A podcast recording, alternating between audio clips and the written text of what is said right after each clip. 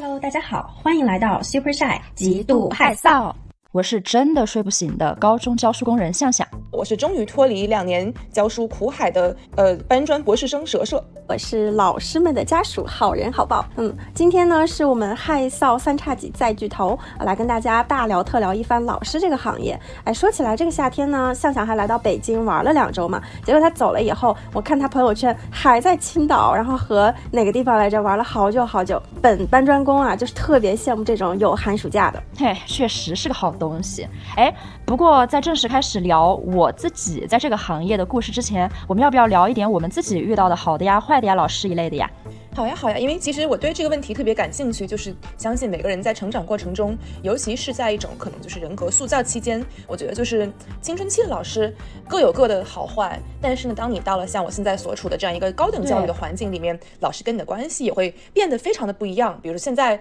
嗯，在我所在的美国高校里面，呃，比如说学生跟导师之间的关系也有很多很多种，这个其实可以待会儿展开再说说。比如说有些时候呢，呃，学生跟导师之间年龄差比较大，可能会把导师真的是。视作像家人一样，尤其是说，呃，你作为一个国际生，这样在海外他乡去做研究，但当然也有可能我们比较熟悉的这样一种，可能更像是呃美国同学做事的风格呢。他们跟导师可能就是一上来就会互相称彼此的名字，而不是姓，然后把导师可能看作是呃。有点像同事、合作对象，有点怎么说亦师亦友的这样一个状态。当然也有，其实前阵子听说过不少例子，就是说在高校里面有博士生，呃，尤其是说他的研究很取决于说数据产出的这样一个理科博士生，跟导师之间因为出现各种摩擦，或者被导师实行一些嗯不正当的精神控制、一些 PUA，导致这个学生自己可能进行了自我伤害的行为。所以其实这又是另外一个嗯。领域里面的就是老师好与坏。不过我们把这个话先说回来，因为这个向向老师是教的是年轻一点的学生嘛，所以不然我们先从像自己的对初高中时代，或者是再小一点这样分享起。你一说到就是这个呃遇到的好老师，其实我还特别想吐槽，因为我一直觉得我是一个老师运不是特别好的一个人。就嗯，我的这个成长路上遇到的好老师，我觉得是比较少的。经常遇到的是那种怎么说呢？因为我的班主任一直都是数学老师 或者是物理老师，结果我又是个偏科特别重的人，然后我的数学和物理成绩特别特别的糟糕，所以老师们就特别的讨厌我，然后导致我的学生时代就是怎么说呢？很。羡慕那种被老师喜欢的学生，呃，我我我特别想问一下，你们遇到的老师怎么样？就是你们和老师们的关系怎么样呢？我的老师运属于是时好时坏。我跟你一样坏的时候，也是因为那个老师数学老师，但是可能并不是因为单纯啊我那一科很差或者怎么样。那个老师当时有一点说不清道不明，他就非常喜欢男生，然后可能也会更喜欢给他送过礼的家里面的孩子。其实还有一些就是。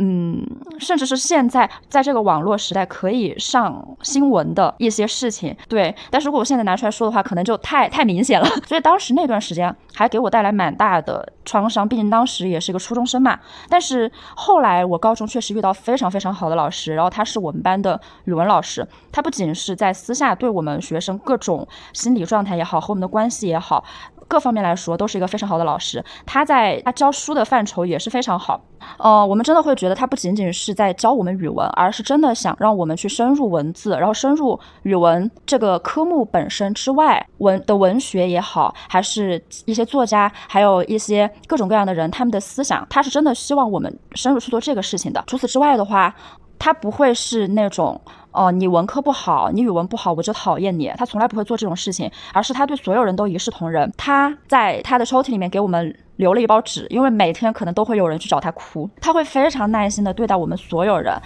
其实我现在回想起来，会觉得我们当时的那些难受也好，哭的事情也好，其实都是非常非常大同小异的。而且他一届又一届的学生问题其实都差不多，而且都是那种情感非常细腻的文科女生。所以说，大概我们其实会想到，他又是加班，其实又是做的同样的工作，是件多么辛苦，甚至到后期无聊的事情。但是他，我是一次在他的脸上看到不耐烦，或者是想要快点结束这场对话的那种感觉都没有。所以在那段时间，我觉得我就是从那个时候开始，因为有了这样的老师，我觉得我开始被治愈了。听听着感觉是好好让人就是温暖的故事。对对对对对。对，哎，你这样一说话，我也有想起我那个高中时候的语文老师，他也是，我发现是不是就是语文老师会比较有人文关怀，是读的书比较多，所以就是 culture 的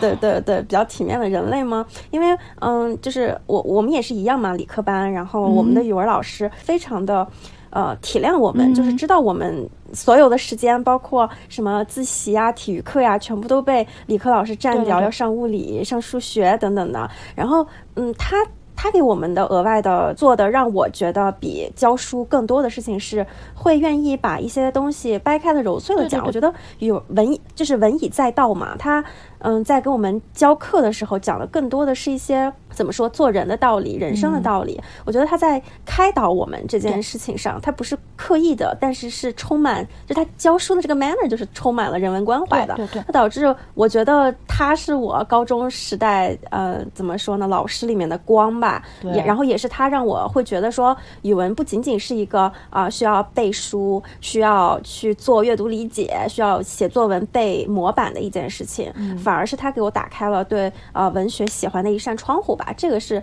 让我。对他特别感激的，就是他觉得他不是，好像是对比了其他班的一些老师，会鼓鼓励大家去背模板，去鼓励大家，你知道应试教育嘛，死记硬背，但他反而没有。我觉得这个是在我看来非常宝贵、非常珍贵的。嗯，哇，你说的这个，我也想起，也是我们当时那个语文老师。你知道，我们之前不是有那种高分作文的那种模板嘛？哦，或者说是高分作文就有一些很瑰丽的词藻，然后有些老师甚至会让学生去背。但是我们那个老师，就是他看起来是。个特别老道的人，但事实上，嗯，就像你说的，他也是一个特别有人文关怀，而甚至是有一些我觉得可以算得上是野心的部分存在的。就是他会真的非常胆大的把那种所谓的满分作文抛给我们所有人看，然后甚至是可能花一节课的时间让我们去分析这个人，他其实只有华丽的辞藻，他并没有一个完整的逻辑。并没有一个嗯，就是可以称得上跟这个所谓的中心思想相称的思想，他就真的会经常给我们做这样的分析，而不是说哦，我来给你们讲，他有这些词，哇，用的好好呀，大家来背。他从来不会这样，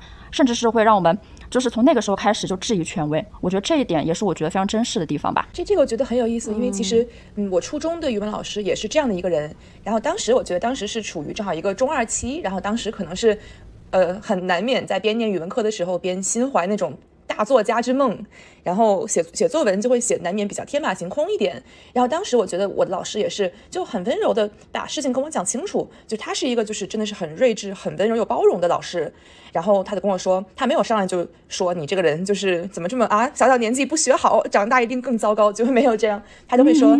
对，就是我不否认你写的东西，你是在探索一个自己的文学性，而且它作为一个你要说是文学的话，能看出你有你的喜欢的喜欢的东西，能看出你有你的闪光点。但是呢，我们现在写的这个文体就是不一样的，你要把自己想象成说，你不是在。任意的创作，而是你在写一个文体叫应试作文的东西。既然能够，嗯，学会写那么多其他文体的东西，那么你再多学一种也没有什么问题。他当时用这个方式去，嗯，把作文包装一下之后，马上让我当时就是一点那种逆反心理可能都没有，我就很顺畅的接受了他说他说的这些事情，然后我就开始学习说怎么去把文本拆解，然后像你们刚才讲的一样，就是哪些地方可以去模仿，然后很快我的作文就是不再每次都是可能就是。每枪都打空这样的一个状态，然后我就很感激当时老师用了一种就是既没有去损伤一个可能十三四岁小孩的自尊心的方式，又真的是很恰到好处的跟我讲说，你其实也不用为了这个应试作文放弃你想写的东西，你只是需要意识到它单纯只是一种很不同的创作而已。所以导致这个思路其实它一直跟随我可能走到现在吧，就是。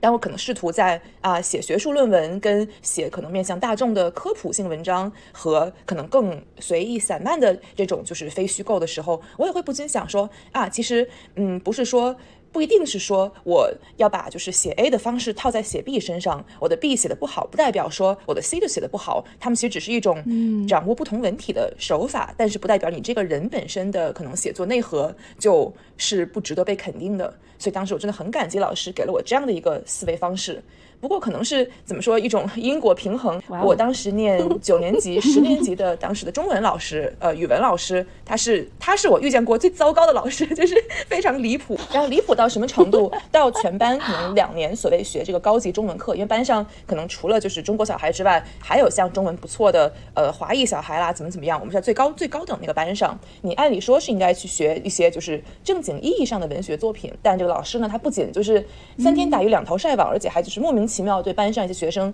搞很明显的偏爱和针对，然后有点就是凭着自己心情随意打分，不喜欢你就不打高分，然后。班上就是他会在班上各种讲一些就是跟课堂完全没有没有关系的事情，比如说很印象很深是他开始就是在班上讲着讲着开始炫富，然后当时当时是因为在北京 有一家当时是很潮的自助餐厅叫金钱豹，他就会说什么 啊我女儿对我知道杭州也有，我我女儿过生日的时候，什么我们全家先是金钱豹，然后买了什么什么什么什么什么，然后这个一节课就过去了，然后呃，然后像中秋节哦也，然后就是他正经好好教也行，结果他就是上来就说，同学们这节课大家来你们自己去网上搜索一些就是关于中秋节、关于月亮的诗歌吧，然后这节课就过去了。然后，但但这件事情可能综合起来，还不是我们最不喜欢这个人的点，就是他其实嘴碎一点或者教的废一点，可能这个在一个并不重视中文学习的啊、所谓国际学校里面，或许就是他就会雇一些可能水平马马虎虎的老师，这还不是重点，重点在他可能为人其实本身就是一个蛮刻薄的人，就是他会怎么说？表面上有点就是对每个人产生一些很阴阳怪气的态度，然后你也不知道他是在不满什么，他也没有一个针对的类型，就是你怎么说 乖或者不乖，然后你中文好或者不好，他都是随机 选取一个人进行阴阳怪气。然后但但当时后面呢，就是我有一次就跟他等于是对上了。然后他到那个后面之后，我发现这人就还蛮欺软怕硬的，是因为当时呢上课，呃，班上就是我当时特别特别好的朋友，然后因为他的家人出了一点事儿，所以就请假了。一段时间，然后才回到学校。然后呢，在他回来之前，这个中文课上，这个老师突然当众宣布，他家到底是发生了什么私事儿。本来这个事儿已经让我们很不爽了，是因为他只是告诉了几个亲近的朋友，当然请假也告诉了老师，老师就这么在全班宣布了他怎么怎么，然后说他后来那天同学们就是我们那一天的课要联合起来，就是每个人都要对他发表一一通感言，来表达一个就是对他的同情。然后当时，当然这个事情就会让我觉得很。怎么说很痛苦？就是首先就是作为一个朋友的隐私被你这么在没有得到批准的情况下说给了全班。其次就是说你在试图用这样所谓一个送温暖的方式，你到底是，而他说那种态度不是说那种真的是替他感觉很难过，而是因为这个学生本身可能在他眼里就并不能算上是他觉得啊很优秀很喜欢的学生，给人一种仿佛他在很得意的把事情宣布给全班，然后好像在施加一种不知哪里来的一种居高临下的怜悯欲。然后就说啊，那每个人去送一下温暖呀，怎么怎么样？在此过程中，可能他不仅没有得到学生分享自己隐私的这样一个认可，其次就是说，嗯，这个事情本身就我相信，就是当每个人家里可能出了事情之后，大概不太会有，就是你讲十五六岁的人走进自己一个可能都没有什么认同感的课堂，然后突然被全班同学站起来轮流对你发表一些同情感言。然后结果那事情，当时我等于是跟老师就吵起来了。当时我可能也就比较虎，我下课把他直接堵在教室里，说我建议你不要这么干，然后就直接把老师堵在那儿，然后就不让老师走。然后后面他就各种说我什么目无尊长，怎么怎么样。但当时因为我在练体育嘛，就是比较高大健壮，然后我就堵着教室门。然后当时其实我也不是很。就是不不不是很知道该用什么话术来说他，我只是堵着门，非常就是冷酷的重复说：“我建议你不要这么做，你先答应我。”然后物理意义上拦着门，反正一副就是非常夸张的样子。然后老师果然就没有做这个事情，但他后面跟我就再也不讲一句话，在课上当我不存在。然后幸好他很快就被调走了。嗯。哇，因为我在想，你先说的他并不是针对谁乖或者谁怎么样，会不会是他也是那种，嗯，表面上好像没有什么原因，但实际上是因为有人给他呃送礼送的多，有人不给他送礼。我是知道有老师会这么干的。就是他自己有一个小本本，可能他都没有把你的名字和你的脸对上，但是他知道叫这个名字的孩子的家长没有给我送礼，我要去烦他一下。但我们学校当时我不知道他是不是也有可能是看家境之类的成分吧，这就真的不知道了，因为当时我们不是混杂着各种就是藏龙卧虎的中国同学和各种外国同学，所以不是很知道他具体是一个什么样的什么样的判定标准。但我只知道我经常被他 撞，然后不过我是觉得，就是老师如果想要针对呃学生的背景有一些区别对待，是非常容易做到的。因为现在学校收集学生的这个个人信息已经收集到什么程度了？他们我听说就是有的幼儿园都要写写你的父母在哪个单位、什么职级，你们家就是呃开什么样的车、卧室多少平米、有没有保姆这种东西都要写进去。所以很就你在就是你的家境在学校的眼里，其实还是挺那个。就是露暴露的，我觉得，而而而且再说，其实我觉得我们在呃，尤其是未成年时期所遇到的老师，我们是很容易就是没有，就是当时没有办法那么清晰的察觉到我们是被爱着，或者说被针对着，或者说被影响着的。哎，但其实我我中学那段还是蛮明显的。你知道他第一次针对我的时候有多好笑吗？当时我可能在我们班排第十左右，第十就是离满分差一分。然后他在我们班上大骂你们班这次考的太差了，然后他就那个时候他就没有把我的名字和我的脸对上，他就随机叫了一个名字，他说你你给我站起来，你几分呀？然后我就怯生生给他说了一句，我说离满分差一分。然后当时他就很明显愣了一下，简直是你你你你虽然是怯生生，但是你这分明就是挑衅。然后然后然后我也愣了，然后他就说不出来话，他让我坐下。反正就是后面非常明显的是，我没有做错任何事情，但是可以看出他的态度很差，然后可以看出他可以，他可能会把我单独挑出来，呃，随便找个理由说一顿，或者别人做错的事情突然扣到我的头上来，这个就是非常明显，在那会儿。没有，因为刚刚我想讲到你说你初中那个很好的语文老师，我就在想象，因为我那个语文老师他之前有个学生确实是作家，然后是是七几年，他那会儿为什么写被窝是青春的坟墓呢？因为他真的是在被子里面写，然后在桌子底下写。对我刚刚就在想象，就是当他被我的语文老师发现，在课上写一些作品的时候，我的老师会。以怎样一种态度对他，然后又让他后面成为了一个会把这个爱好一直坚持下去，一直到今天，嗯，有这么大的名声的一个作家。我觉得这个是一个很有意思，然后我会感到突然你跟遥远的一个人也有一些连接的那种感觉。哎，你说这个，我想到什么，你知道吗？就是我高中的时候，我们语文老师的一个口头禅，就是说现在是语文课啊，你们不要写别科作业，然后说啊，我我我的意思是让你们把其他的课的作业收起来，而不是把其他课的作业放在语文课本上。挡住！我想一下，幸好幸好当时我初中只是二而已，就是写不出七几年等级的小说。当时我就是每天沉迷写什么《重生之我是我的网球偶像》，详细描述他如何就是一路过关斩将的爽文，那是我沉迷的文学作品表达形式。想必你肯定在什么 L 三上面做饭吧？我经常当时就是年纪轻轻，从百度贴吧做饭做到 Lofter。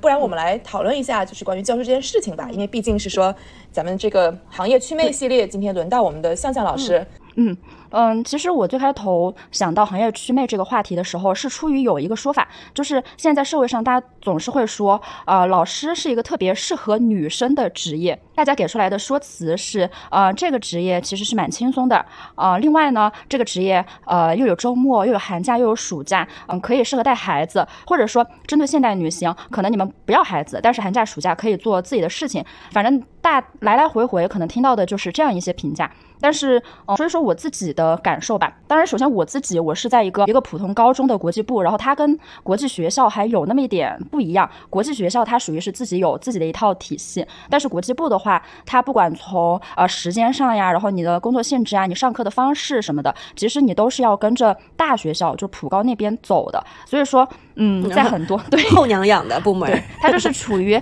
两者之间，嗯，我这个工作的性质是，我去的时候，他们告诉我的是朝九晚五，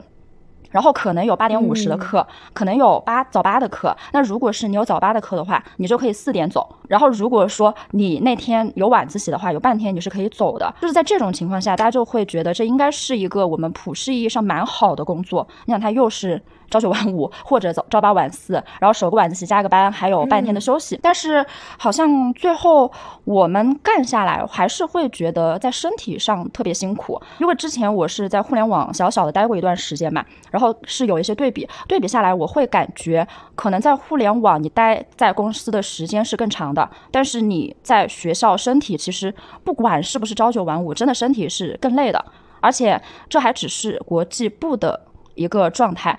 普高那边就不用说，可能六六点多是肯定会起床啊，七点多会到学校，一直可能就到晚上十点。对，但有些学校坐班，有些学校不坐班，这个就是时间上的一个事情。那为什么我说他特别累，就身体上特别累？原因是。正常来说，老师是一定要站着上课的。课时量的话，会根据每个学校不同而不同。嗯，国际学校或者是国际部可能一周就十八节左右，但是像机构的话会更多。然后另外还有一种，其实在这里我是想真的把它当做一个信息给告诉大家的，就是有一种嗯当老师的途径，就是之前你是受到一些国家资助去免费上师范的。这个听起来是非常好嘛，因为你出去你还能保障你可以当老师，但是，嗯，我会觉得它有一定的风险，在我们这边也好，比较严重的是东南的一些城市，可能那些老师读完出来，你刚刚才就业，一周就是五十节课以上，嗯，五十节课的驴呀，天哪，对，很恐怖，因为。我只上十八节，然后有一些老师是比十八节更少的。我自己的体感就是，你想，如果说有时候一天课多的时候，五节到六节，然后一节课四十分钟，你站在那个地方非常大声的讲话，已经是一个非常累的状态了。但如果说你是走的那条路，被分配到五十多、六十多节课，那可能就跟我现在这种十八节的情况是完全不一样的。确实，确实，对。而且而且，其实还想说，还呃，其实还想说的一个点是，当老师他需要工作的时间不仅仅是站在讲台上，在班里上课的时候，他每一节课的准备是吧？然后课下的作业等等，其实就是看不见的那个部分，非常非常多，非常非常的这个有体力和智力的这个消耗的。对对对，所以就是而而而且像那种五六十节课的，你是轻易走不了的，因为到时候赔钱或者是压着不让你走的情况是经常都会发生。所以这个是从就是时间和身体上我。嗯，大概能给到的一个关于老师的信息，所以说我们可以看出来的是，可能不能说它就是一个特别适合女生的职业，只能说它像一个正常的职业一样，你能上你就上，你不能，比如说你身体不好的，你嗓子不好的，其实也没有那么适合，这个就是一个很正常的职业。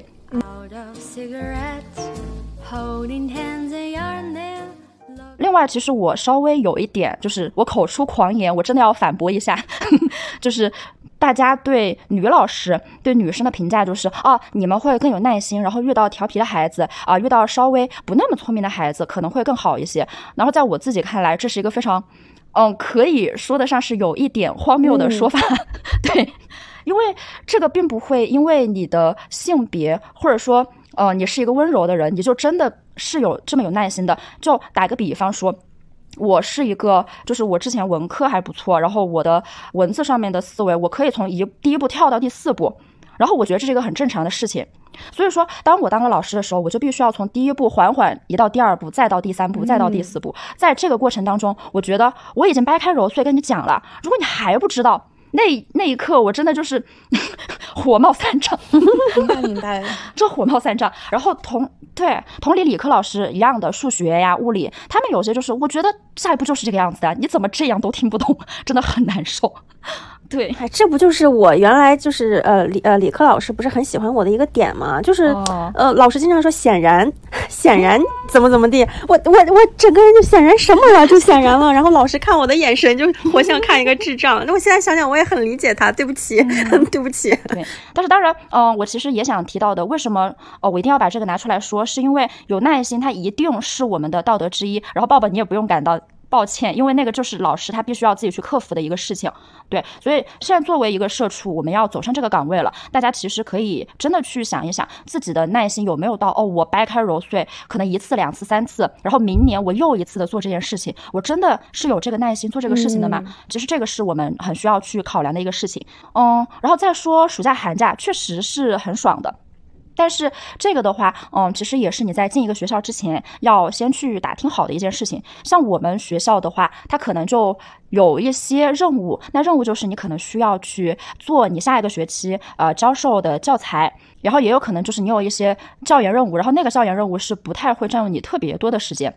所以，我可能就可以，比如说，啊，我白天出去玩，我晚上回去做一下这个事情，或者说我在第一个学期我就开始规划我下个学期要教什么，我逐渐把资料搜集起来。那到时候我差不多到期末那会儿，我就可以把那本书的大概做出来，然后后面再画画封面呀，然后再整理一下，其实就好。但是可能对于有的朋友来说的话，嗯。可能他就不是，他就觉得我我不会在平常做这些事情，我就是要一个整块的时间来做的。那这种情况的话，那可能假期的时间就会被占用一些。在有一些学校呢，可能他们是有其他的，比如说啊，你要去比赛，然后你要去听一些各种讲座、各种会议。虽然我也不知道他们哪里找来这么多会议和讲座，但是他们就是要听。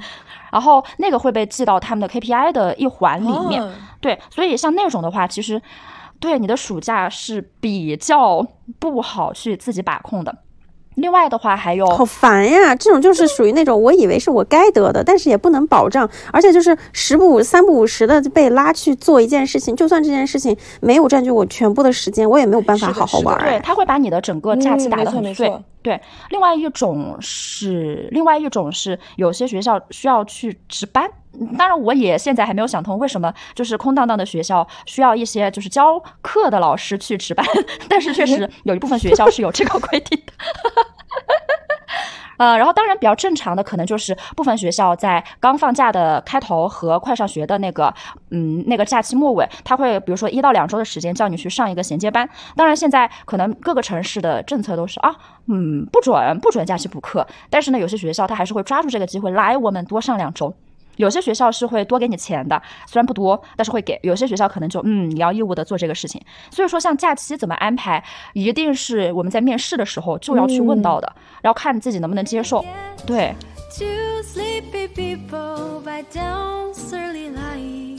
那想问一下，去向向，那你觉得说，嗯，比如说你在最开始面试或者你开始从事这份工作之前，你对于你即将面对的什么东西是有心理准备的吗？还是你是来了之后逐渐发现有这些坑的存在？其实我是完全的逐渐，嗯，因为呃，这个可能是有一点我个人的状况，因为我在求职之前，我有一个对于我职业的设想，就是我一定要做一个可以对一些人产生好的影响的职业，所以说这就是呃，我一开始想去写游戏文案的原因。因为我希望让更多那种，就大家也知道玩游戏的很多朋友，他们比较内向，可能比较宅，然后出去啊也不太会跟别人交流。我就希望以这样的方式，如果我写的文案会让他们产生共鸣，可以打动他们，可以让他们在看这个文案当中与别人产生一些精神交流，那就是一件非常好的事情。但是后来因为我做了一段时间，发现有一些东西是我不太接受的，所以说我就又开始在想，到底还有什么样的职业是一个嗯，我可以带给。其他人一些好的东西的职业呢，然后我就想到了教育这个行业，而且当时我是没有考虑去机构，我是一定要去学校，因为只有在学校，你可能才真正意义上能对你的孩子们产生一些好的影响。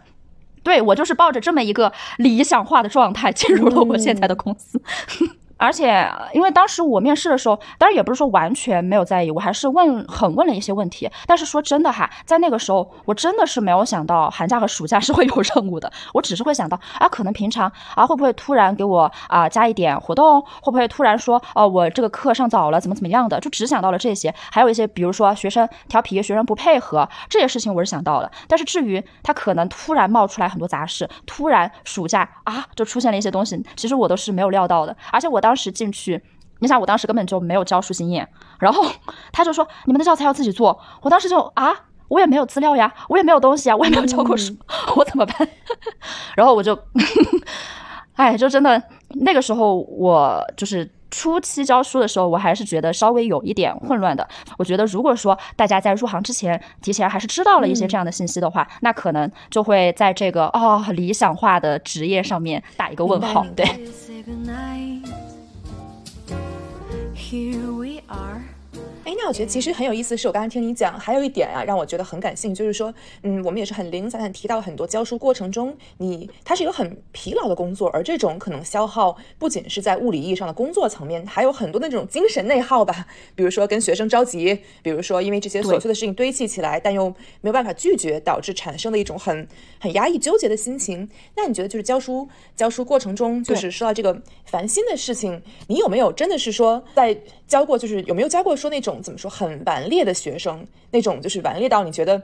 不知该如何是好的这样一个学生，让你真的是很切实的，就是有被有被气到。哦哦，我就是先说一下，我这儿的情况是因为管的还是挺严的，所以说不存在说那种真的很就是很烂的那种人。对，但是很好笑的是，当时我同我我有一个朋友，他去教书之前问了 HR 一个问题，他说：“你们这个学校的学生，呃，会不会跳起来打老师呀？”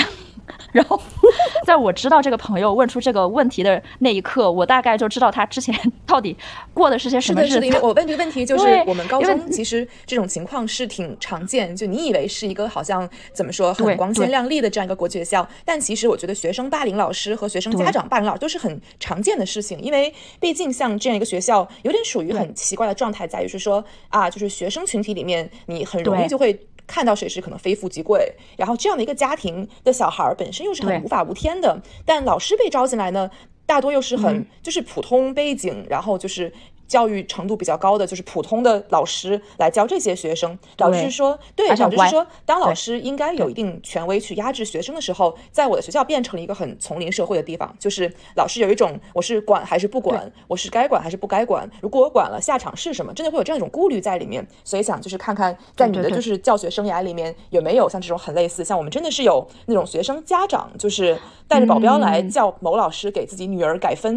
因为老师给他打了一个不及格，啊对，正常然后像这样子，或者是说有学生在老师班上可能公然，比如说就是抽烟、喝酒，怎么怎么样，或者就是站起来，可能是对老师，尤其是女老师说一些很侮辱性的词汇，诸如此类。然后我觉得这样的情况就是，如果你作为老师，你有没有经历，或者是说，嗯，你会怎么处理这样子？嗯，我自己的话哈，我经历的都是那种比较小的。我们这个呃小破布，虽然平常我们也骂他骂的挺多的，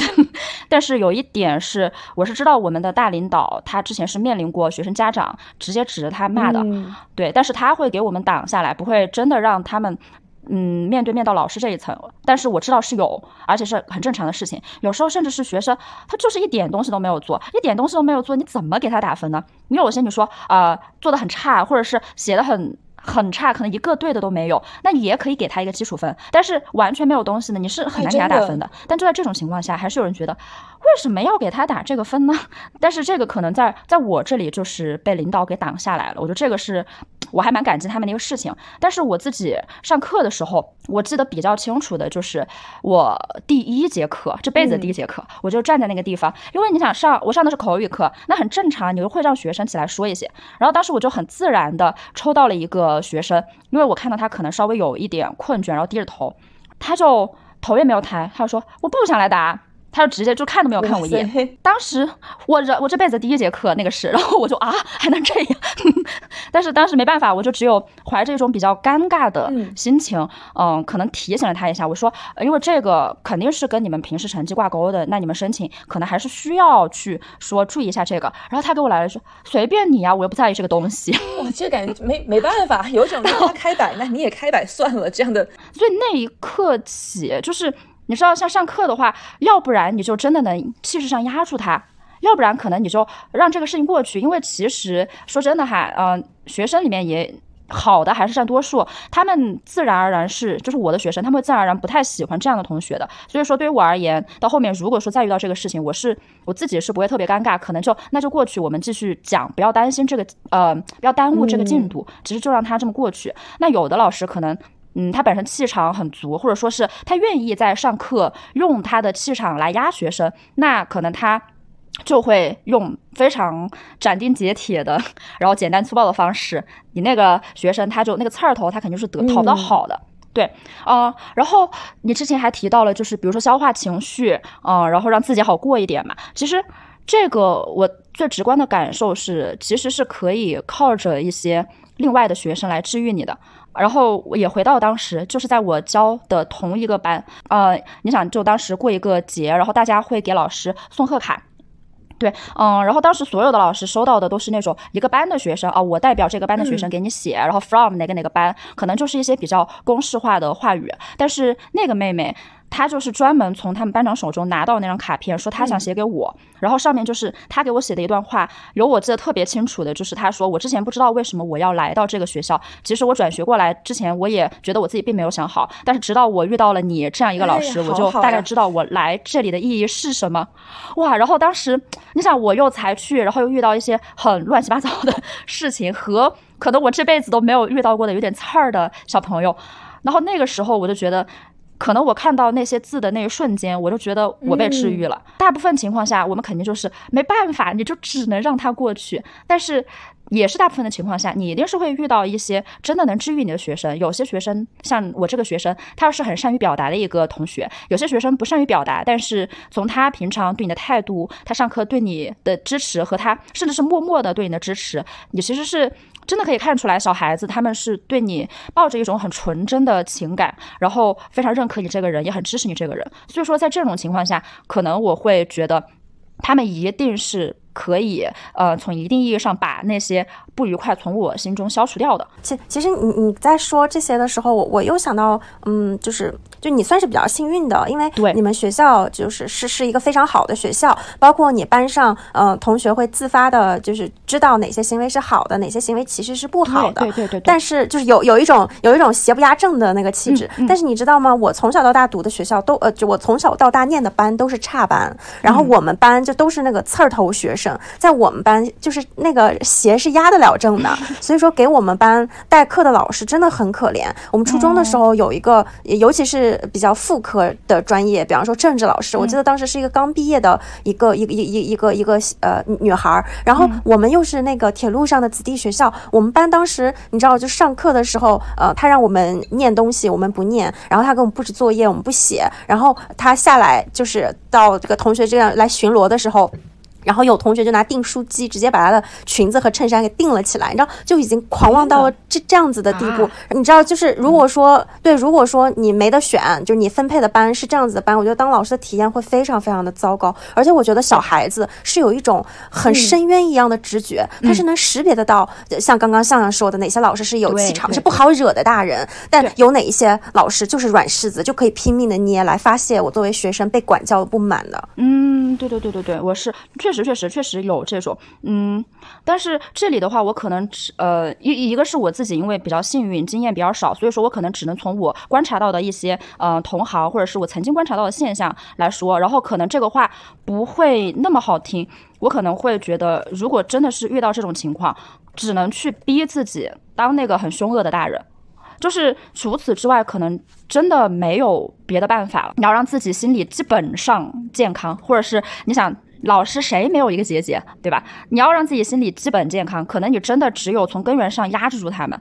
这个就是一个我觉得很悲哀的事情，因为其实大家进入教育行业的时候，都是怀揣着一些理想，或者说是，嗯，不说这么大吧，可能就是有一些想法的，可能，但是你最后发现，哦，你想要孩子们。得到一个很好的青春期，你想要让他们得到最温柔的教育，一个健康的呃心理环境，但是可能他们不会想让你获得一个健康的心理环境。然后这个根源是可能他们自己，嗯，家庭也好，自身也好，他们的周遭一定是有另外的根源的。所以说，你要你你如果想去解决这些问题，不是你一个站在那个地方上课的老师能解决到的，你只能。解决的是什么？是告诉他们，你这种行为你会是得到负反馈，而且你这个负反馈过后你是压不回来的。所以这个逻辑就是这样的，虽然可能就是不好听，但是最后你就只能变成一个 凶恶的大人。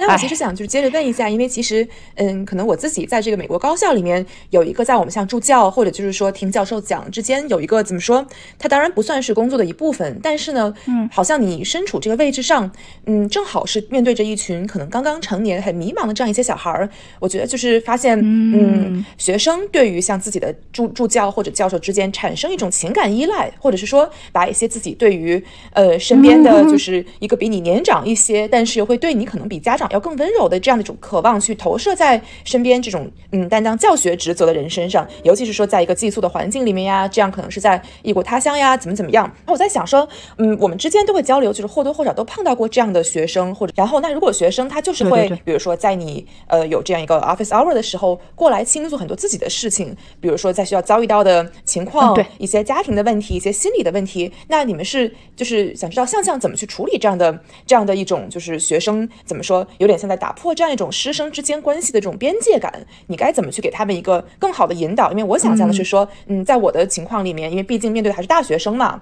然后毕竟也是在这样一个怎么说很封闭的校园环境里面，我一般就是会，如果是听到这样的倾诉，我会怎么说，给一点就是鼓励，然后可能在当场先听他说完，然后再可能比较温柔的建议他说，希望他去跟学校怎么说寻求呃正正规的这样一个心理帮助。然后在想说，在你的情况里面，就是你会怎么处理这样的事情？有没有遇到过类似的情况？其实正常来说的话，我觉得你的那个做法才是我们正正常应该做到的事情。但是国内的话，有一个问题是，其实像我中学、各个中学，它其实都没有一个正规的心理咨询渠道。然后另外的话，他们是真的年纪特别小，然后他们是不太想要真的让医院或者是专业的机构给他们盖上一个呃你可能心里有问题的这样一个章的。对，所以说面对这样的情况，我可能更多的会沿袭以前。我的老师是怎么对我们的？就是刚刚我也提到过嘛，他放着一包纸，可能每天都有人去找他倾诉。所以说，对于我来说，如果有学生啊来找我倾诉，我可能就是会尽我所能的去。嗯，坐下来跟他谈，只要是那个时间我是没有课的，我就会坐下来跟他聊。但是这个聊的度，因为不可能说我就啊我要深入给你分析到什么什么地步，是我可能就会以呃安抚他的情绪呃为先，然后再安抚完他差不多平静下来之后，可能会在一定的程度上给他做一些分析，然后告诉他一些可能的解法。嗯，然后比较有用的，特别是女孩子嘛，因为一般其实来倾诉的都是女孩子，其实你抱抱她什么的，其实都是很好的。而且真的，我觉得小女孩子们，特别是那种会向你倾诉的，她们真的就是很小心翼翼的，她们其实是生怕占用了你多的一点时间，她们平常真的是非常非常嗯缺乏一种。健康的沟通，然后你甚至不需要说我要多深入的给你分析，哦，我要去怎么怎么样的安抚你，我我每天都要去关心你每天怎么样，你可能真的就只需要跟他们说这么一句话两句话，然后让他们感受到一瞬间的放松或者嗯。就是一瞬间不那么紧绷，对他们来说其实就够了。所以说这个，嗯，是我的话，我确实是会尽我所能的去帮助他们的。因为这个事情就是我觉得很很值得思考。因为可能我来提供一个反面的例子，可能现在遇到的学生都是像你刚才讲，他有自己这样一个分寸感，对对对。但是呢，就是可能在我的经历里面，对，我听就是我身边呀，或者是说我们同龄的，就是朋友、同学，对于老师的一种可能投射的心情呀，或者是说我身边也当过像教授助教的呃朋友讲的一些故事。就是我发现，其实这个边界感本身是很，就是让人值得琢磨的问题。是因为一方面，好像你当时可能觉得，嗯，把学生推荐去做心理咨询，你说你很温和的，温和而怎么说，有自己界限的去说这个事情呢？我没有这个专业训练，不能帮你。好像那一刻感觉是自己有点啊不近人情，怎么怎么样。但是呢，另外一些可能会出现的情况是，呃，我听过有些例子啊，就是说。一方面呢，老师可能最开始想的是，我真的很想帮他一把，觉得就是说我可能跟他聊聊天，我真的很希望学生能够好起来。但最后可能会演变成学生会把老师呢视作仿佛跟他存在于一种不健康的共生关系里面，就是会过于的去把一些自我的情感去完全投注到老师身上。然后像如果说老师能够完全怎么说明白自己只是想帮忙，这是好事儿。但如果说老师自己也开始怎么说心智动摇，会觉得说有这样一个。啊，学生这么依赖自己，怎么怎么样？就是我的一言一行，原来可以这么的影响别人。如果说老师可能因此产生一些对自己的迷茫，或者是说啊坏心思，或者是给学生一些怎么说比较错误的信号，那又是另一重方面的怎么说很很复杂的情况。然后像我之前有遇到过说，呃，比我小姐姐的学妹，也是因为家庭。就是家庭不是很不是很幸福和睦嘛，然后他就开始就是把把自己的这样一种对于长辈的依赖之情全都投射到一个教授身上，导致到什么程度？是他开始就是没日没夜，就是教授。教授就是可能在在开会，在家在正常的过日子的时候，他就会自己突然 emo 之后，会给教授连打二十个电话那种，然后就变成这这样一种很很很很很难办的情况。因为像有一种到了这个地步，他已经对你可能如此的情感依赖跟投入，那你好像你不回应也觉得很愧疚，但是你回应了，你明显知道说，那我都七老八十，我总不能说就是动不动我开着开着戏会的时候，你打电话来我就要接，有有种像是那老师你本来是应该引导跟拯救我的人，然后到。到后面果然是说，嗯，这个同学他可能提的要求就越来越蹬鼻子上脸，然后也是面呃怎么说，蔓延到了也是学业跟工作方面，比如说，呃，很当然的认为说教授应该为自己的成绩网开一面，因为教授是最了解他有多苦的这么一个人，哦，对，导致到后面就是事情变得很难以处理，嗯，所以说我就在可能思考这样的情况，就是我觉得作为老师，让我会想的有一点就是。你本身可能手中持有的这样一种影响力，真的是说会远远大于，远远大于就是我们在日常生活中跟同事或者乃至是跟老板之间的这样的关系。正是因为你面对的是一群可能心智都没有被很好塑造的未成年人，或者是说刚刚成年的小朋友，对。所以说就是他们处在这样一个可能情绪又很混沌的这样一个人生阶段的时候，那作为老师，好像你无可避免的不仅在传授知识，也好像在某种程度上要变成一个姐姐，要变成乃至是一个妈妈这样的一个身份。所以说，其实我觉得，嗯。嗯让我觉得很有趣在于，又绕回到你最开始说，呃，比如说为什么很多人说啊，女生适合当老师啊，怎么怎么样，感觉是把很多这样的啊、刻板印象，包括说老师这个工作，你需要去提供的情绪价值，一种就是你很难以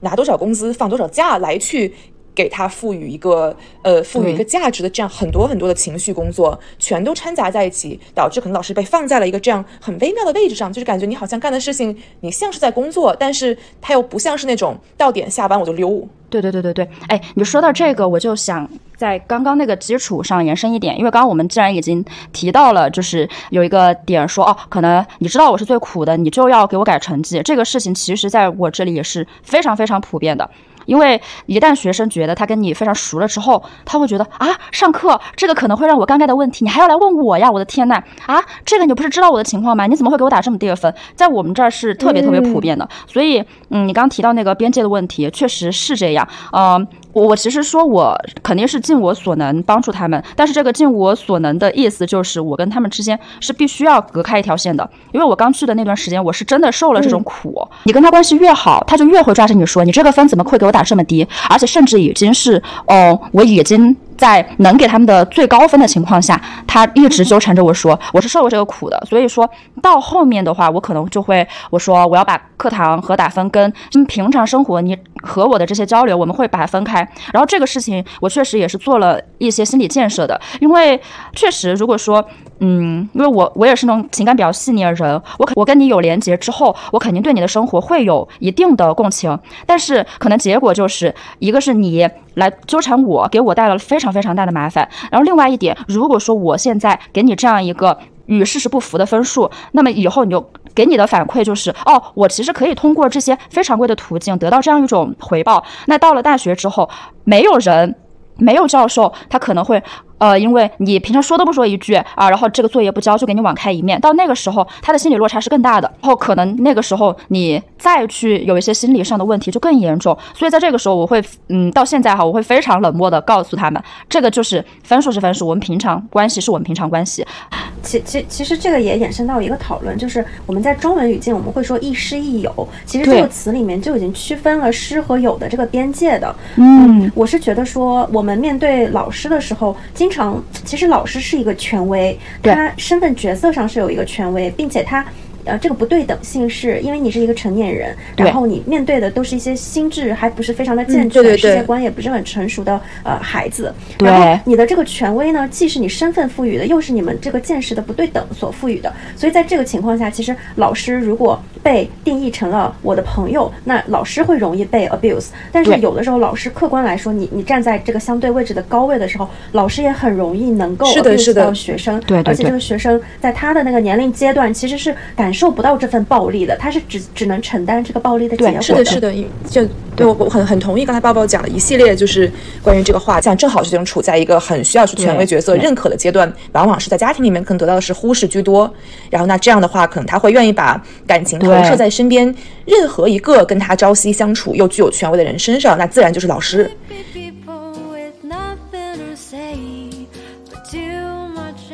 然后我觉得这个怎么说延展出去呢？可能嗯。从可能更私人的语境里面出来，放到课堂里面，我发现有另外一点，就是我刚才在听这个向向讲的时候，我突然发现我自己在念初中的时候，当时呢，我们嗯来的老师很多都是说师范学院刚刚毕业又回，就是过来就是开始教书的老师，然后其实都很年轻。我现在回想起来，我认识当时我们那个比如说很好的语文老师，还有教数学等等等等，其实他们也就是也就是怎么说，二十二十五左右。就很年轻、很年轻的这样一个，就是刚刚念完师范学院。然后当时呢，可能我处在一个很小孩的视角上看的时候，会觉得说，哎呀，为什么有些年轻老师要比可能是年长、应该是更严厉的老师要凶这么多？然后导致说，可能我们就会很不喜欢嗯某一些可能年轻老师会觉得说，为什么他就是这么的铁面无私，然后上课讲的讲话的方式也这么的，就是说不近人情，也不和学生亲近。然后我自己可能是兜兜转转，等到我自己可能二十五岁上下，终于开始在这个大学校园里面教课的时候，虽然面对的是不一样的这个群体，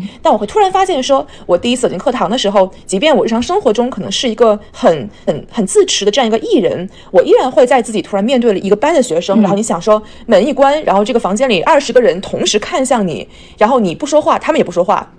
这样的一个场景，我觉得是没有没有上过讲台之前，可能我就没有这种去呃具身体验，所以我赫然发现，可能刚刚开始教学的我，嗯，也仿佛变成了当时令我可能费解或者是不喜欢的年轻老师，然后就发现说，其实有一种你在这个课堂里面，老师跟学生之间可能也会产生一种隐约的，就是。学生不想被老师看清，老师同样也不想被学生看清。当时我起码是会下意识觉得，好，那我对学生可能严厉一点，然后这样的话能够帮助我来树立我的威严跟自信。但可能实际呈现出来的状态，就是发现说啊，这个老师讲话真的很说一不二，对，很凶，没有什么情感的表达。尤其是说，因为我是在这个美国教书嘛，会发现说班里万一说一半都是体育生，对吧？就是我面对着一群十八岁的年轻大汉，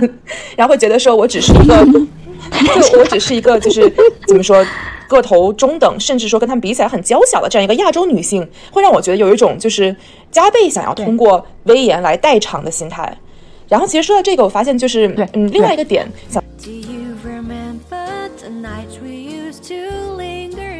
宝宝这边想突然就是讲一下，就是那向向怎么在班里怎么说去平衡一种嗯男生跟女生之间的这样的关系？因为嗯，我为什么会问这个？是因为我正好上学期带的班，因为普通怎么说就是时间，同学们自己选时间嘛，我们几个助教一人带一个时间段的班，我正好那个班上呢，呃，二十个学生左右里面，居然只有三个女生，别的全是男生。跟嗯跟性别就是不平等要没啥关系，主要是时间对对恰好被分到了一起。然后这样的情况下呢，我发现很有意思现象是，呃，这三个女同学都在不同的时间阶段来私下或者邮件课后找过我说，她们觉得班上男生太多了，就是有种不敢发言的感觉。然后我听到他们讲这个之后，我就想了很多方式，想该怎么能够帮他们，嗯，去更好的在这个班级的环境里面，就是能够学到更多的东西，能够展现自我。因为，所以后面我自己可能想到的一个方法，就是跟三个女生商量，嗯，比如他们说，如果说我在提问题之后，我能够跟他们有眼神交流，就是比较。刻意的去看向他们的方向，眼神对上了，他们就会有一种好，那我知道老师在听我讲，他们就会更大胆的发言。然后这是一点，然后第二点是，然后也有同学甚至跟我讲说，我真的很想讨论 reading 里面的哪一部分，能不能老师你上课的时候故意点我？我说可以，然后我就会在讲到那一部分的时候呢，我故意说，就是哎谁谁谁你怎么看这个事情？然后就是也也不是说做的很刻意嘛，就是把它掺杂在可能随机会点几个人的时候，就是特意突出说我知道谁想说这个事情。然后到后面我也跟他们讲说，如果你真的认为这个课堂环境出于性格也好，还是说就是其他的顾虑也好，没有办法发挥的很好，那我的 office hour 你就是随时可以来，我愿意跟你私下讨论你学到的东西。然后就是想以各种不同的方式，希望就是能够。兼具照顾到就是爱人和艺人，但总体来说，我我觉得怎么说，在班上这个男生跟女生之间可能会有一些很微妙的对于课堂气氛的呃不同的看法，然后我就收回来嘛，用这个故事来可能就是抛砖引玉一下，想看看说，夏夏你是怎么看这个事情？因为我的话，像你这样的班，我一个我一年起码要带六个，所以说在这种情况下，其实我是不太有机会，比如说跟每个女孩，我私下跟你说啊这一段你特别想来说怎么样，基本上这是不太可能实现的，所以说。说，嗯，你说这一点，我也我也特别感兴趣，因为我之前想要教书，我说我有一些好，嗯，理想化的想法，其中有一个就是我希望女孩子能在我的课堂上是更能放开的，然后在这个嗯时间段能给他们打下一个基础，说你们从现在开始，你们就可以有一种比较张扬的放肆的姿态出现在课堂上面，然后出现在各个领域上面，所以当时我就是怀抱着这样一种心态进入了课堂。进入课堂的时候，确实有很多，基本上是每一个班一开始女生都是嗯不了不了不了，然后也不说，声音也很小，然后反而是男孩子，就像你说的，可能就说的真的风马牛不相及，他也是愿意大声的来说出来，对，所以基本上从一开始我就会我就会非常直截了当的开始培养女生不要脸的心境，而且，嗯，其实我这个有一个特殊的点，是因为我是口语课，口语课就是我逼着你们所有人，你们都得开口的呀，嗯，对，所以说在在这种情况下，我一定，呃，如果是面对女生，我一定会给他们营造一种相对轻松，甚至是有一点诙谐的情境，然后，当然我也会提前去了解她的性格或者她的呃想法那些，如果她不适合这种诙谐的情境，我也不会，对我有时候是会直接。给他们设设置这样一种情境，然后先让他们开口，然后开口过后，我逐渐的给他们释放一个信号，这个信号就是你在我的课上说错什么，不管你是谁说错什么，你是没有负反馈的，因为这个地方涉及到一个事情，就是很多男孩子他的成长环境就是我做错事情，我就是不会有，负反馈。是的，，是的，但是女孩子大部分的环境就是我做错，我就是有负反馈，所以说我就会一直给他们强调，直截了当也好，还是比较隐晦的也好，我会一直向他们释放信号，你们不会得到负反馈，你们说错了，说的很搞笑，甚至是风马牛不相及，都不会在我这个地方得到负反馈。所以在这种情况下，可能到了半学期的时候，你会发现啊，女生终于开始好好说话了。嗯，对，然后还有一些呃小的方法，因为我自己平常的性格就是有一点搞笑的，嗯。因为你之前还说老年轻老师会凶一点，其实我们是真的要培训你变凶的，但是 我实在是太好笑了，因为我培训了一番过后，我还是变不凶，所以说我就索性 换了一种方式，那就比如说有时候举例的时候，不知道你们曾经有没有经历过那种事情，就是老师可能会举一些非常诙谐的例子，但是他会默认我可能只能拿那些男生来开一些无伤大雅的玩笑，拿他们来当这个好笑的对象，但是。对对对，然后女生我们就默认哦，他们是开不起这个玩笑的，他们一定会非常难受，或者是呃不想那个当做这样一个被大家瞩目的人。但是在我的课上，可能嗯，我会在了解到一部分同学的性格，知道他们是可以开一些无声大雅的玩笑的这样一种情况之后，那我就可能会开始有意无意的拿这样的一些女孩子来小小的举个例子呀，然后讲小故事呀，然后把她当做里面的主角呀，这样的情况。然后在这样的情况下，那可能有些女生就发现，哎，女孩子她自然而然成为了全班的这个焦点，而且可能是会得到一些。嗯，比较搞笑的反馈，然后嗯，可能一开始女孩子还会觉得嗯，怎么回事？我怎么被拿来举例了？有点害羞。但是到了后面，大家还会有一点，哎，怎么今天我没有被拿来举例呢？就在这样一种情况下，我就真的非常。开心的一件事情就是，我一直在训练他们脸皮不断变厚，不断变厚，然后不断的就是说，我不害怕去犯这个错误，我就是勇于犯错，我就是要说出来。嗯，这个就是我的一些方法吧，因为我本来就是带着一种这样的目标来的。这太太有意思了，就听 听这样讲，我也学到了很多，就是怎么去跟学生相处的这样一个一个心情，真的是花了很多心思在就是脸皮厚，我觉得其实很重要，因为我觉得就是 到了这个人生阶段，我会觉得脸皮厚一点会让人好过很多。所以我也希望就是我的学生能够拥有这样一个就是所谓的厚脸皮，就是能够面对调侃也好，还是能能够表达自我也好，我觉得这是很重要的这样一个行为。对对，就是因为我嗯，而且我会觉得这是一个很好的奠基。Didn't like you at all. Do you remember the 只是说他对呃好的教育和学校的教育这一点比较感兴趣，我们可以最后把这个说一下吗？来来，我我先来说一个，就是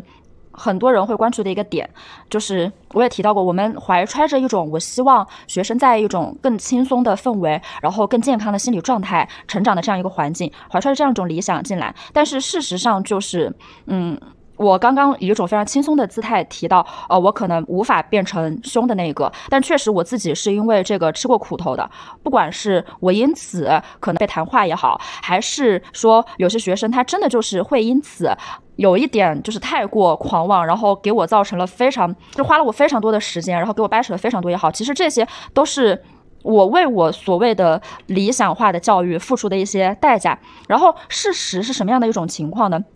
很多学生，嗯，这个就比较严肃了，因为很多学生他就是不像我们所想的那样，嗯，是一个就是起码是一个知道自己学习的人。很多学生并不是那个样子的。曾经我们在教资的书上看到过这样一句话，说老师一定要知道一件事情，那就是人他们各自在各自的发展阶段上面，而学生处于的这个阶呃处于的这个阶段还是呃非常年轻、非常年少的一个阶段，所以说跟我们现在的认知、我们现在所习惯的环境会很不一样。这句话当时在书上就是一个非常非常冷冰冰的话，但是照到现实中来，你会发现它给你带来太多太多难受了。比方说，确实很多学生他就是需要 babysitting 的，嗯就是有很多学生，你不去骂他，你不去用很凶的态度对他，他就真的完全不会学习。就是我不是说要他们去，嗯，真的去考高分或者什么，这确实不是我最终的目标。但是在我看来，起码你是一个能识字儿的人，你是一个有逻辑、可以有一些理解能力的人。但是很多学生，你不去吼他，你不去真的以一种比较凶的态度对他，他们真的是不会去做的。所以说，这个就是我们的理想和可能面对一些很好的学生，以及嗯，同时也存在着这样一种真的是需要你去 babysitting 的学生的一种现状。所以说，最后回归到，比如说学校的一些规章制度，你必须要去管他们的纪律，呃，你必须要让他们在什么时间干这样一种事情，必须要在什么时候立一些呃规矩。说实在的，在也是一个不太好听的话哈，在我们教育人员的资源有限，然后经济条件有限，然后要带这么大一堆学生的情况下，他可能真的是一个效率比较高的，能尽可能的让更多的学生去投入到学习，起码能学到一些比较基本的呃事物和方面的这样一种方式。所以说，这个就是我们的理想和现实真的会产生一些碰撞，然后可能在一定程度上面，不管你再理想，然后再是我这种改都改不到、凶都凶不起来的人，也会在一定程度上向向这种现实低一点头吧。反正这是我的一个很切身的体验。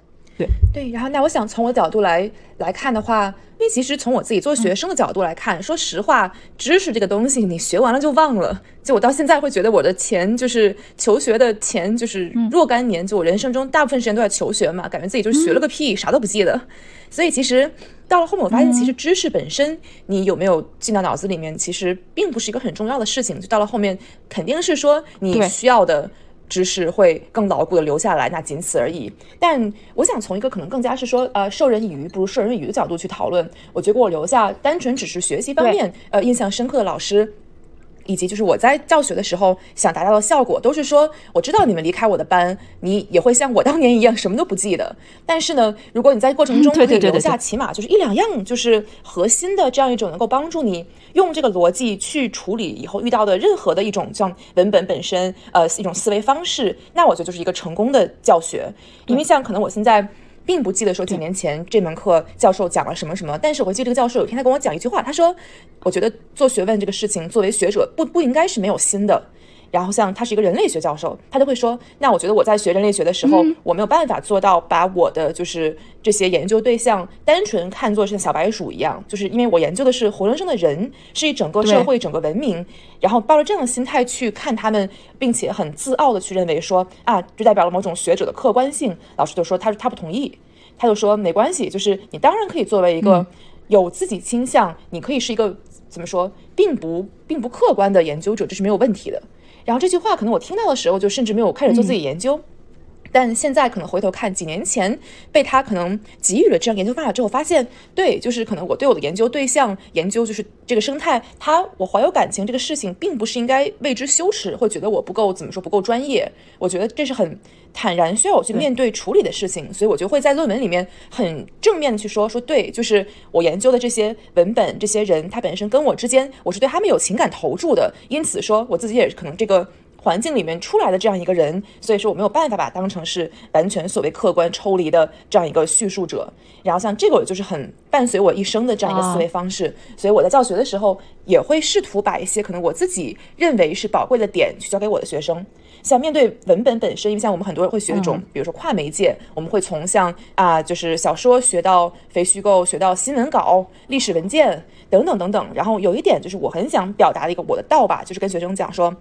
当你在思考这些文本，当你在写论文的时候，最重要的是先开始思考说你在怎么被这些东西操纵。你把一切都看成是叙事，不管是说新闻还是历史，就是它其实并不存在一种文本意义上的全然客观。只要你在怎么说摄入别人的文字，那本身这个人写东西就是有目的的，他是在对你进行一种操纵，对你进行一种怎么说影响。那其实当你意识到他在影响你的时候，你只要去更深层去分解，说他为什么影响了你，那一篇论文就能出来了。然后这一点就是，我就跟学生会不停的重、重复跟强调嘛，然后发现就是我第一次带班就试着这么做，然后我带了两年班之后，呃，就去年，然后收到一个之前学生写的邮件跟我讲说，他用我这个心态去继续上别的课的时候，发现真的很管用，他觉得学到了很多，然后我觉得很很很欣慰，因为感觉就是。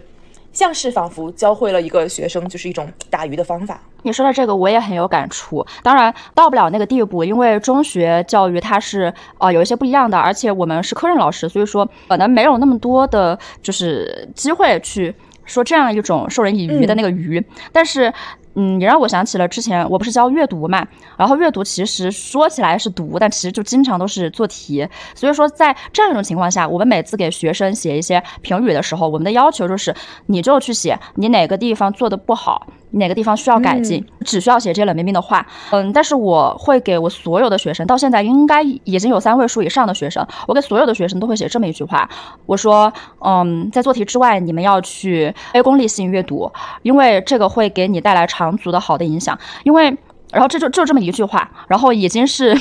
我们那个要求是你可能就写个两行，然后这句话就占了两行，最后就会显得我特别卷，然后会显得我很神经病，然后去卷同事。但是我还是坚持会给每一个学生，包括那种甚至是完全不学习的学生这么写。其实就是因为我怀揣着一种想法，可能呃你现在只是在做题，你不会这么觉得。但是可能某一天你突然翻出了我写给你的这个东西，而且每个学期这句话都会出现的这么一张纸，然后你突然呃灵光闪现去翻开了书，然后从此以后这个变成了你的一个习惯，呃，然后你也从这个习惯里面得到了很多快乐或者平静，甚至是学到了很多东西。那我觉得在这个意义上，我这个阅读教的我也没有什么后悔的事情了。而且确实我也已经得到过，虽然不多，已经得到过一些学生的反馈，就是说他们可能在某一个时间想起了我这句话，真的去读书，真的去养成了这个习惯，真的得到了一些对自己好的方面。就是在这种时刻，我就觉得教育终于在这种。缝隙之间传出去了，虽然我的缝隙不太大，在这种中学比较逼仄的环境里面。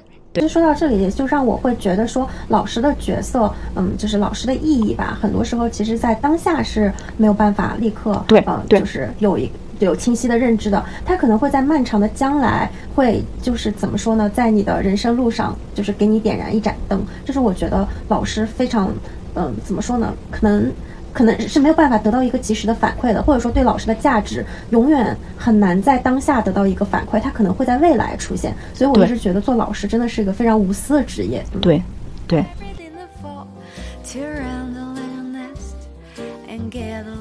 那我们今天的节目也就差不多到这里啦。其实呀，老师就是这么一个职业，可能你。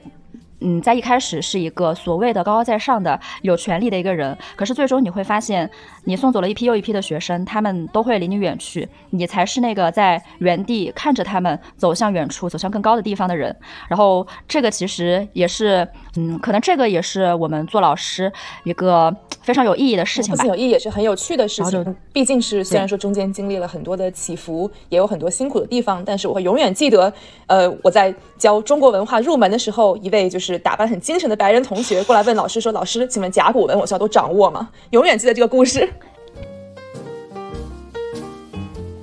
那欢迎大家在苹果 Podcast、喜马拉雅、小宇宙、QQ 音乐或者网易云音乐上订阅收听我们的节目。如果大家喜欢我们的节目，还请多多支持我们，为我们点赞、留言或者分享。我们将会努力保持双周更新，期待我们下次没羞没臊、坦诚相见。拜拜。